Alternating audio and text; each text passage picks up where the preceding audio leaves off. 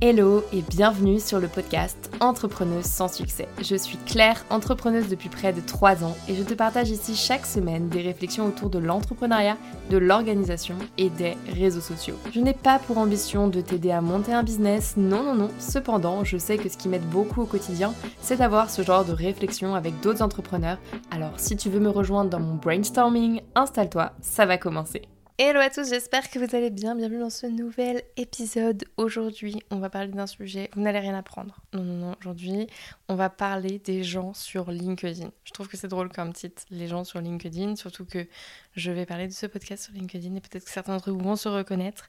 En gros, j'ai fait la liste de tous ces gens qui m'énervent sur LinkedIn et je vais expliquer pourquoi pourquoi c'est pas ok, pourquoi ces gens doivent arrêter d'être comme ça? Et pourquoi en 2023 ce n'est plus possible? Voilà. Vous avez été nombreux à me dire que vous aimiez bien mon podcast parce que j'étais très transparente, très franche. Là, on va balancer le dossier. On va balancer toutes les choses qui me saoulent sur LinkedIn et que je vois beaucoup trop. alors tout d'abord, on a les gens qui se disent solopreneurs alors que pas du tout. Attendez, je m'explique parce que oui, il y a beaucoup de solopreneurs, je le reconnais. C'est un peu un truc à la mode, mais le truc c'est que la plupart ne le sont pas vraiment.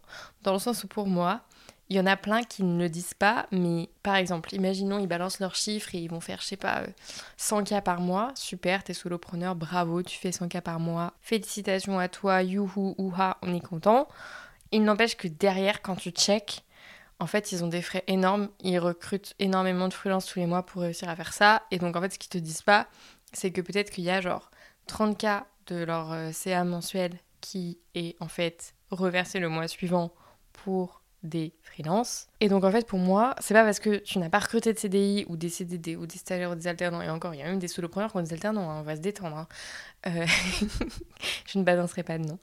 Eh bien, en fait, c'est pas parce que tu n'as pas réellement recruté des gens sur des contrats de longue durée, c'est pas parce que tu t'entoures uniquement de freelance ou, ou uniquement d'alternants, et encore ça, franchement, je remets en question ce modèle, mais c'est pas grave, on n'est pas là pour en parler. Euh, c'est pas t'es plus seul en fait. T'es plus seul. Il faut arrêter de faire croire qu'ils sont capables de faire tout ça tout seul. Moi par exemple je ne suis pas solopreneuse. Je considère que je suis pas solopreneuse. Pourquoi? Parce que en vrai Léna elle m'aide beaucoup toutes les semaines. Léna je la paye tous les mois. Et euh, en fait elle fait toute la partie design. Elle travaille à peu près 5 heures par semaine. Donc c'est pas non plus énorme. Mais la vérité c'est que je suis pas seule. C'est non. Non. Est-ce que je suis solopreneur? Non, à la limite, freelance, mais il faut arrêter de dire solopreneur. Ce terme, il me saoule. La plupart des gens qui l'utilisent ne l'utilisent pas à bon escient, ils ne sont pas réellement seuls. En vrai, un solopreneur, c'est un freelance qui a réussi à vendre autre chose que son temps. Ok, pourquoi pas, mais en général, du coup, il a fait appel à d'autres personnes. Parce que dans les faits, tu peux rarement réussir à tout faire tout seul si c'est autre chose que ton temps. Enfin bref, ça me saoule parce que ça donne l'image aux gens qu'ils ont monté tout ça tout seuls, qu'ils ont réussi à développer leur site, faire leur communication, leur marketing, créer leur offre, créer leurs produits. Non, c'est faux. Ils n'ont pas fait ça tout seuls. C'est faux. Ils se sont fait entourer au bon moment par certaines personnes. Et oui, peut-être qu'aujourd'hui leur business il marche tout seul et qu'ils sont seuls ou alors deux, trois. Parce que clairement, en plus, c'est le concept euh, du business des formations en ligne. Hein, et c'est pas eux qui l'ont inventé, c'est Antoine BM. Enfin, il n'a même pas inventé, mais c'est lui qui l'a un peu euh, vulgarisé et démocratisé en France. Euh, du coup, les solopreneurs, on se calme. Vous n'êtes pas seul. Arrêtez de nous mytho, s'il vous plaît. Vous nous faites culpabiliser. Voilà, je l'ai dit. Ça me saoule. à côté de ça, à contrario, on a les gens qui se font passer pour une agence alors qu'ils sont freelance. Ça, wow, ça c'est un délire.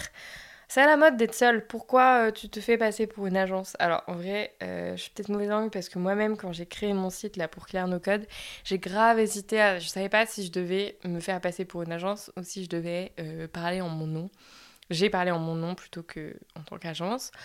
je sais qu'il y en a beaucoup qui choisissent plutôt l'agence parce qu'ils ont l'impression que des gros contrats, des gros groupes vont plutôt accepter de signer avec des, des agences plutôt qu'avec des entre guillemets, des gros guillemets, des simples freelances. Je suis pas trop d'accord aujourd'hui, c'est de moins en moins vrai. Franchement, les gens ils nous recrutent plutôt pour euh, justement le personal branding compte énormément, la personnalité compte énormément. Et c'est plus compliqué de construire, on va dire, un personal branding d'une entreprise que d'une personne.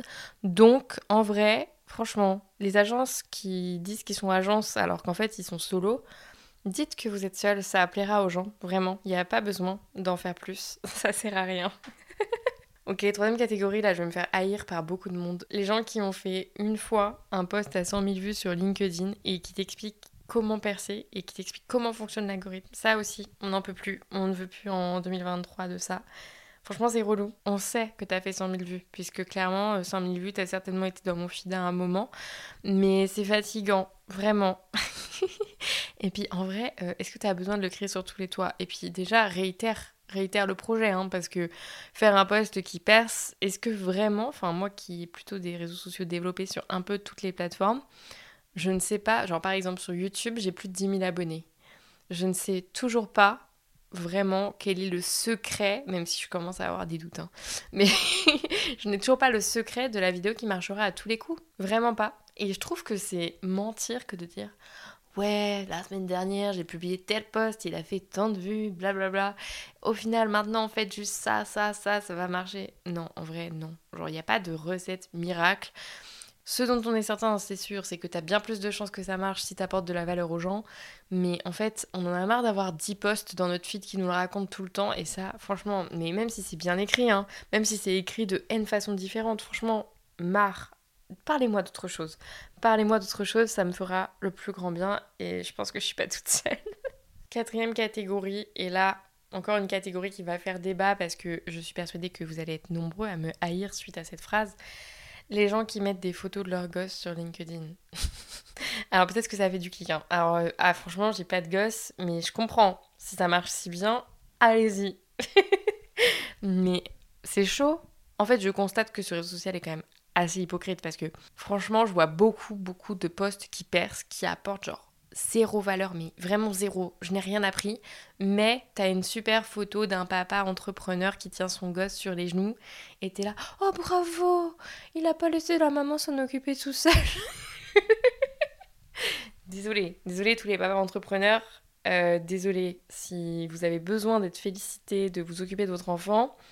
Non, ce n'est pas un exploit, c'est juste normal. Voilà, on est en 2023, il faut grandir. Voilà. oh putain, je sens que tout le monde va me détester, mais il faut dire les choses. Vous avez un enfant, vous l'avez autant choisi certainement que votre femme, en tout cas vous l'assumez à deux, donc on répartit la tâche. Non, ce n'est pas chelou de devoir s'occuper de son enfant. C'est normal, en fait, c'est juste normal. Et si vous devez faire une photo pour montrer au monde à quel point vous êtes un papa génial, c'est que peut-être il y a un problème, justement. Désolée. Enfin, dernière catégorie, comme ça on sera sûr après ce podcast que tout le monde me détestera, ou au moins peut-être que je vous aurai un peu fait rire. Les digital nomades qui vendent ça comme un truc de ouf, alors qu'en vrai, c'est juste que leur statut ne leur donne pas accès à la location. Voilà. Alors, est-ce que je suis actuellement en train de chercher un appart et que je n'y arrive pas? Oui, totalement. Est-ce que je vais finir digital nomade? Peut-être. Est-ce que je vais m'en vanter comme un truc de ouf? Peut-être que je vais kiffer. Mais il n'empêche que ce sera juste parce que je n'aurais trouvé aucun propriétaire qui voudrait bien que je loue son appartement. Voilà, c'est la réalité des choses. Franchement, s'il y a des entrepreneurs qui m'écoutent, qui ont une auto-entreprise ou une SASU, euh, que sais-je, peu importe, en vrai, tous les bons retours d'expérience sont bons à prendre, qui ont réussi à louer un appartement à Paris, quoique peu de chance à Paris, mais à Paris ou franchement dans la France entière, franchement je suis plus très regardante. Dites-moi comment vous avez fait? Euh, les conseils de je change, je me fabrique des fausses fiches de paye, je triche, etc. Pour l'instant, je non, je ne souhaite pas faire ça. Vraiment pas. Je vais y arriver autrement. De toute façon, euh, tant que j'ai pas réussi autrement, je sais que je ne changerai pas d'appartement. Puisque l'appartement que j'ai actuellement, je l'ai eu quand j'avais un vrai contrat. Voilà. Et donc, je suis bloquée dans mon petit studio parisien depuis 5 ans. Voilà. Donc, euh, ça, les, c'est vraiment le truc qu'on vous dit pas. Hein tous les digital nomades qui te vendent que c'est un truc de ouf de voyager à l'international, de pouvoir changer de destination tous les mois et tout, c'est des mythos. Mais vraiment, genre, la plupart, c'est pas forcément un choix. Alors peut-être que c'est devenu un choix parce qu'ils ont découvert ce mode de vie et que ils adorent, mais la plupart, c'était pas un choix. De base, ils se sont retrouvés là juste parce que.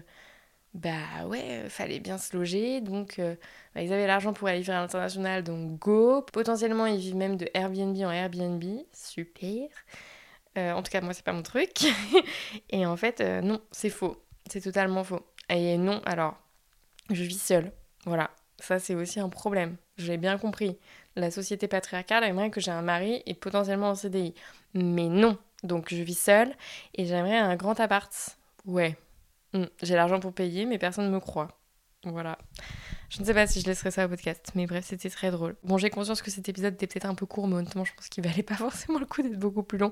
C'était juste un petit épisode pour vous faire passer de belles fêtes de fin d'année. Voilà, j'en avais marre de lire toujours les mêmes choses sur LinkedIn. Tous ces gens-là, là, franchement, arrêtez. En 2023, on a besoin de plus, on veut du vrai, comme dirait Louise. On veut plus d'authenticité. On veut que vraiment LinkedIn ce soit un réseau social bienveillant. Et ce qui me fait trop rire aussi parfois, c'est les insultes des gens en commentaire. Ça, je pourrais mettre en bonus. L'autre jour, j'ai lu un, post et je regarde les commentaires et je vois un mec qui dit Non, mais c'est pas fini, on n'est pas sur Instagram ici. Et là, je me suis dit Mais à quel moment c'est une insulte d'avoir écrit un post sur LinkedIn qui est tellement nul qu'il devrait être publié sur Instagram? Bref, ça m'a fait rire parce que aller sur Instagram, il y a des trucs bien plus quali et il n'y a pas de papa qui se vante d'être avec leur gosse en train de travailler. Non, sur Instagram, il y en a beaucoup qui trouvent ça normal. Voilà. Je suis désolée. Franchement, vous allez tous me détester. Prenez ça comme un podcast second degré, s'il vous plaît. En vrai, je comprends. Moi-même, quand je vous disais, j'ai failli me faire passer pour une agence alors que j'étais seule. Parfois, on a juste peur. Il y a 30 000 raisons qui nous amènent à faire tout ça le putaclic est permis. Par moments, on a besoin de faire entendre sa voix. Mais c'est vrai qu'on est un peu fatigué là. Trouvez autre chose. Si vous voulez faire du putaclic, changez de sujet. Peut-être que comme ça, on aura plus d'intérêt à vous lire. Voilà. Voilà, je vais m'arrêter parce que là je parle beaucoup trop. Je vous souhaite à tous de très belles fêtes de fin d'année. La semaine prochaine, je reviens avec un autre sujet très intéressant. Influenceur ou entrepreneur? Voilà, la distinction est pour moi très forte et pourtant, je vraiment, je reconnais le métier d'influenceur et je vous le détaillerai parce que j'ai un peu la double casquette.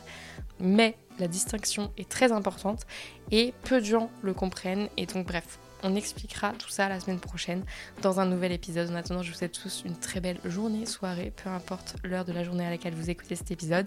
Et je vous retrouve dès la semaine prochaine dans un nouvel épisode.